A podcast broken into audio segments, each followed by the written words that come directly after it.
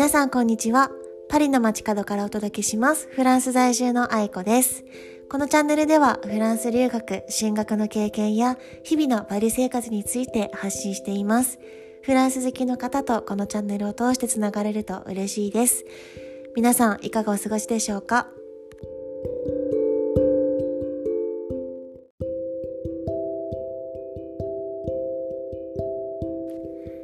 今日はあの前から会いたいなって思ってた方と一緒にカフェをしてきました。っていうのもあの去年の10月から今月の2月まで約4ヶ月間5ヶ月間か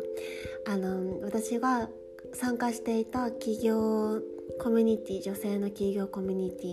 ィの同じメンバーの方でもう本当にここ5ヶ月ぐらいすごくずっと一緒に密接にコミュニケーションを取りながら頑張ってきた方が実はベネチアに住まれていてでそのベネチアの方かわりさんって言うんですけどあのパリに来られるのでよかったらっていうふうにお誘いいただいたので行きました。なんかもうずっと Zoom とかでコミュニケーションをとってたので初めてっていう感じはしなかったんですけどやっぱり、ね、実際に会えるとすごく嬉しいしもうなんか実際に会うともう画面以上の魅力がある女性ですごく楽しい時間を過ごせました、うん、パリのすごいおしゃれなあのキャフェ・ドゥ・ラペっていうカフェがオペラ座のすぐ隣にあるんですがそこってこう一見外から見ると普通よくあるパリのカフェなんですけど中に入るともうすごいゴージャスで綺麗なんですよこのゴージャスな豪華な雰囲気がその方ぴったりだったのでちょっとそこをチョイスしてはい今日はカフェしたんですけどすごい喜んでくださって嬉しかったしなんかまた会いたいなと思った 次第です。あの今日はフランス語の勉強されてる方は結構ご存知かなと思うんですけどデルフダルフっていう試験がありますよね。でこれはあの日本国内のフランス語検定とは違ってフランスで進学だとか、えっと、就職をする時には結構大事になる資格ですね。で1回取るともうずっと生涯その試験資格を何て言うんですか有効なんですよね。でレベルはえっと6つあってアアンアドゥベアンベドゥセアンセドゥで、えっと、大学進学するにあたっては、まあ、最低デルフベドゥっていうレベルが必要で、まあ、ビジネスレベルだとか、まあ、就職とかする時には、まあ、西安 C1 って書いて西安レベルがあればいいなってよく言われてるものがあるんですけどあのこれどうやって勉強したらいいのかっていう、うん、ちょっと1回のポッドキャストで全て話すのは難しいかなと思うんですけどあのまずこの試験の概要なんですが、えー、全部ありますね。リーディングリスニングスピーキングライティングがありましてで私が初めて受けたのはデルフ・ベールーだったんですけどえっと全て設問もフランス語であるのであのー、そうですね。フランス語である。まずそれをちゃんと読めるようになっておくのが、まあ、まずは最低条件ですよね。で最初まず私の時はリスニングから始まってそしてリーディング読解。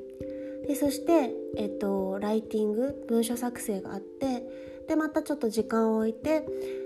えっと、スピーキング、まあ、面接試験があります。で、えっと、私がすごくおすすめする本があって、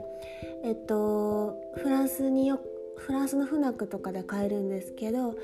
例えば B2 の試験を受けるなら「ヘイシーヘイシール・デルフ・ベードゥ」っていう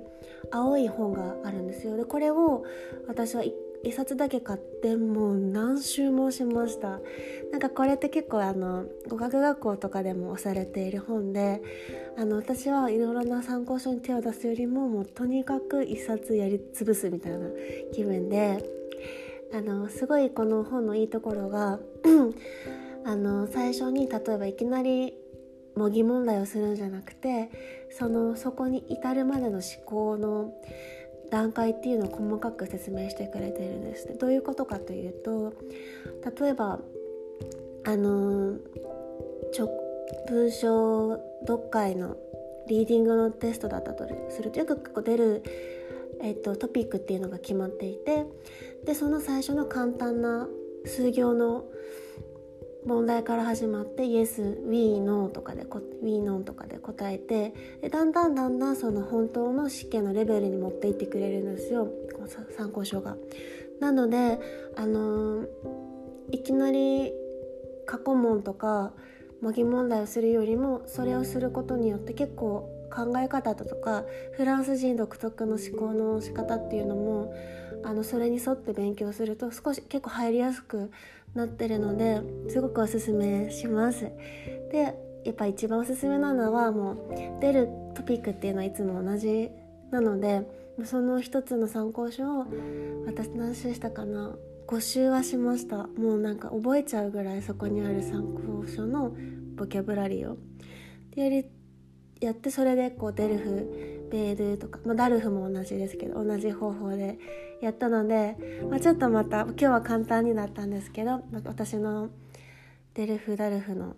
で使った参考書と、まあ、簡単な概要でした。あのまたちょっといくつかに分けてその試験系の、うん、フランス語の試験系のことについてお話ししていければいいかなと思います。なんか皆さんの役に立てば嬉しいです。じゃあ今日はこの辺でまた明日投稿します。じゃあ良い一日をお過ごしください。